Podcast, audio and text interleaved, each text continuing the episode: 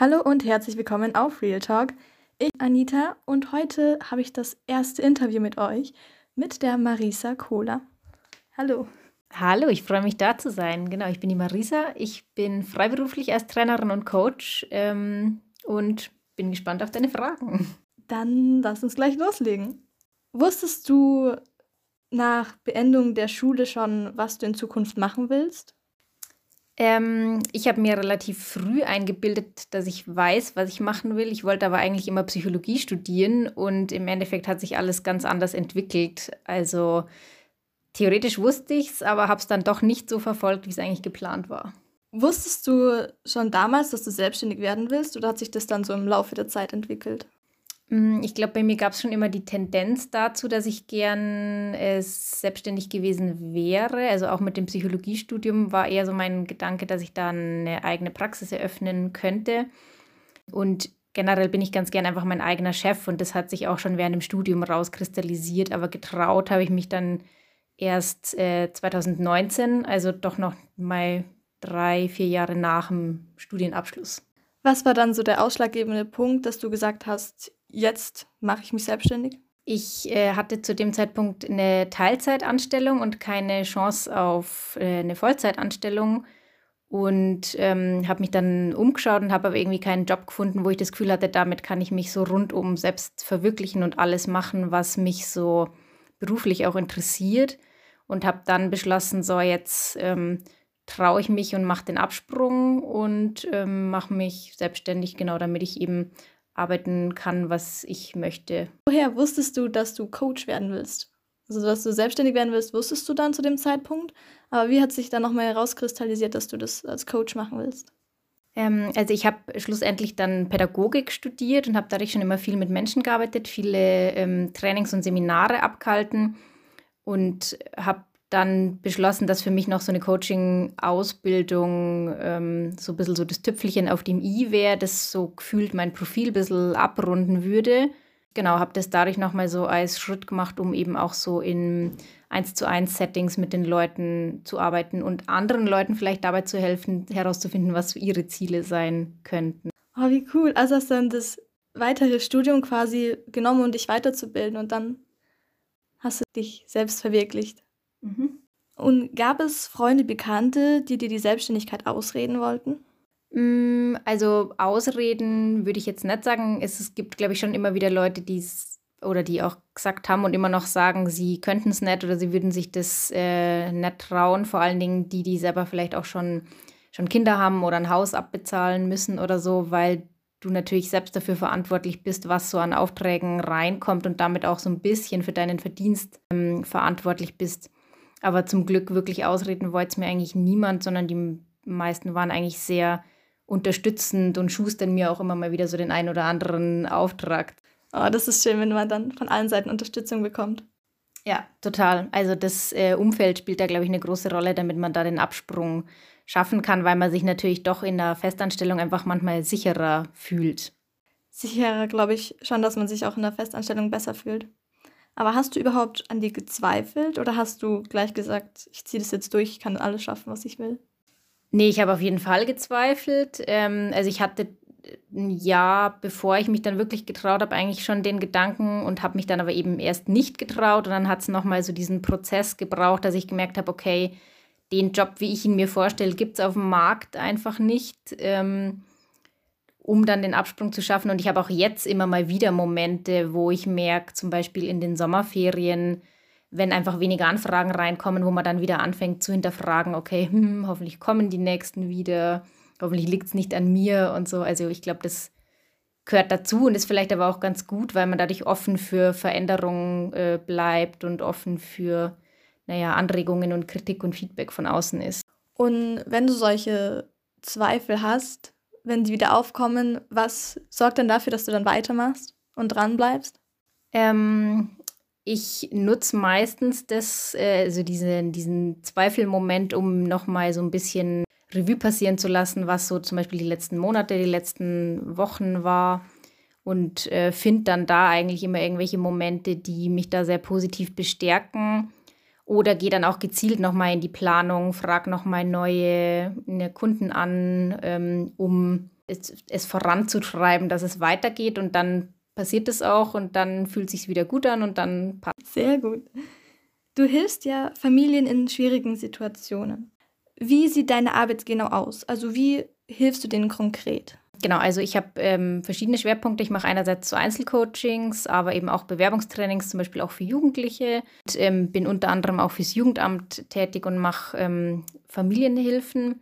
Das sieht so aus, dass ich über einen Träger Anfragen kriege von Familien, die gerade irgendwie überfordert sind oder eine schwierige Situation haben, äh, denen dann vorgestellt wird. Und wenn es passt, arbeitet man quasi erstmal ein halbes Jahr zusammen fährt dann dort immer wieder hin, trifft sich mit den Kindern oder Jugendlichen und versucht einfach so im Alltag zu unterstützen.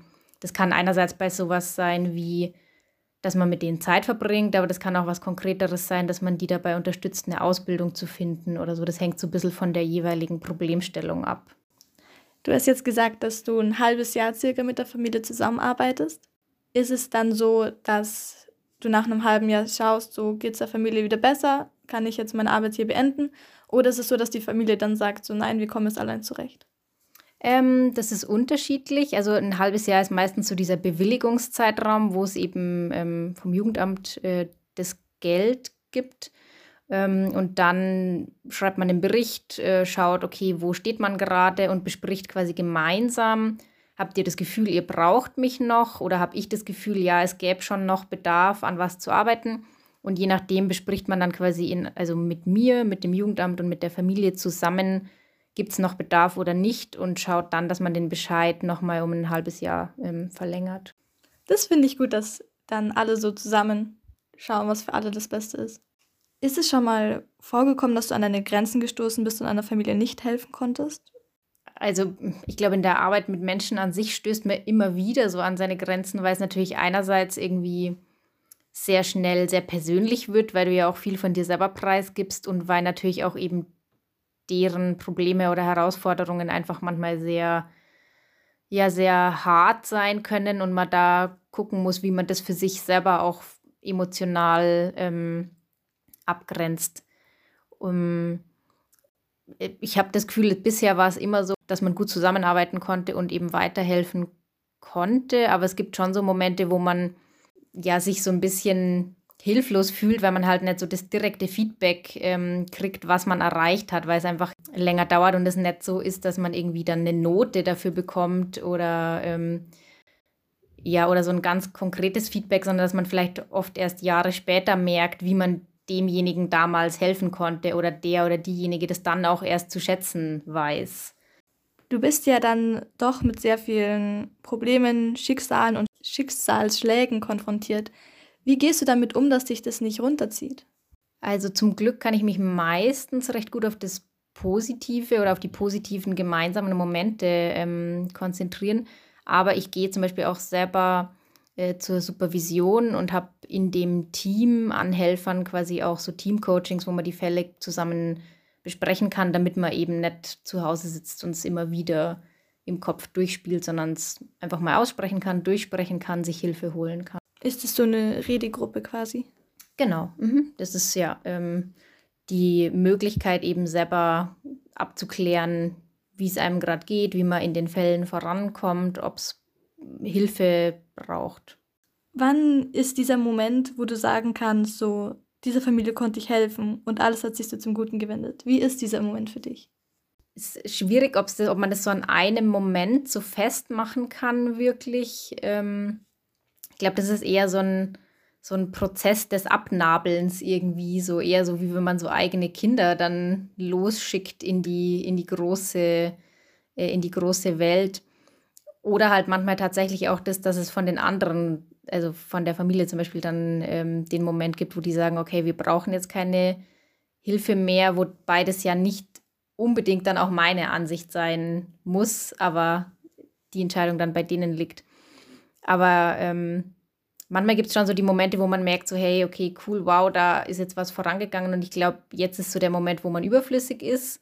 Und das ist natürlich einerseits schön, aber gleichzeitig auch irgendwie schwer, weil man halt so viel Zeit miteinander verbracht hat und irgendwie sich ja dann doch auch mag und wertschätzt. Und ähm, dann ist es auch schade, wenn man ja, den Kontakt dadurch sozusagen beendet. Ja, kann ich voll verstehen. Ich stelle es mir richtig schwer vor, wenn man so eine Familie so ganz lang begleitet, dass man dann plötzlich sagt, so, okay, ihr kommt jetzt ohne mich klar. Das ist bestimmt auch wirklich so, wie wenn man seine eigenen Kinder losschickt in die Freiheit, in die weite Welt hinaus. Ja, genau. Also so stelle ich es mir zumindest vor, dass es so ist, so ist, so, ah, okay, die Kinder ziehen jetzt zum Studium und man bringt sie weg und hilft ihnen beim Wohnung einziehen. So. Meine letzte Frage an dich für heute. Was würdest du denjenigen raten, die mit dem Gedanken spielen, sich selbstständig zu machen? Also nicht abschrecken lassen ist auf jeden Fall schon mal das Erste, aber trotzdem sollte das irgendwie gut geplant vonstatten gehen. Man kann zum Beispiel äh, sich informieren, ob man die Chance hat, bei der ähm, Arbeitsagentur einen Zuschuss zu beantragen. Und ich würde auf jeden Fall ähm, schauen, dass ich mir Verdienstplan mache, irgendwie so, wie viel Geld brauche ich zum Leben, damit es für mich funktioniert und ist das realistisch, dass das klappt? Habe ich schon irgendwie meine ersten Kunden? Welche Konkurrenz gibt es? Also so ein bisschen schauen, ähm, wie gut kommt es wirklich an, was ich mache oder stricke ich eigentlich bloß Armbändchen und habe die immer am Flohmarkt verkauft und denke, das wäre eine gute Idee, so, sondern es sollte schon Hand und Fuß haben. Und wenn man sich da, glaube ich, hinsetzt und vielleicht wirklich so eine Art Businessplan macht, dann kann es losgehen. Damit beende ich jetzt diese Folge. Es war sehr schön, dich interviewen zu dürfen. Ich hoffe, es hat dir auch Spaß gemacht. Ja, vielen Dank, äh, dass ich als Gast da sein äh, durfte und ich freue mich, ähm, weitere spannende Themen von dir zu hören. Vielen Dank. Ich hoffe, die Folge war unterhaltsam für euch und ich konnte dem einen oder anderen Mut machen, sein eigenes Ding durchzuziehen. Und dann sehen wir uns bald hier auf Real Talk.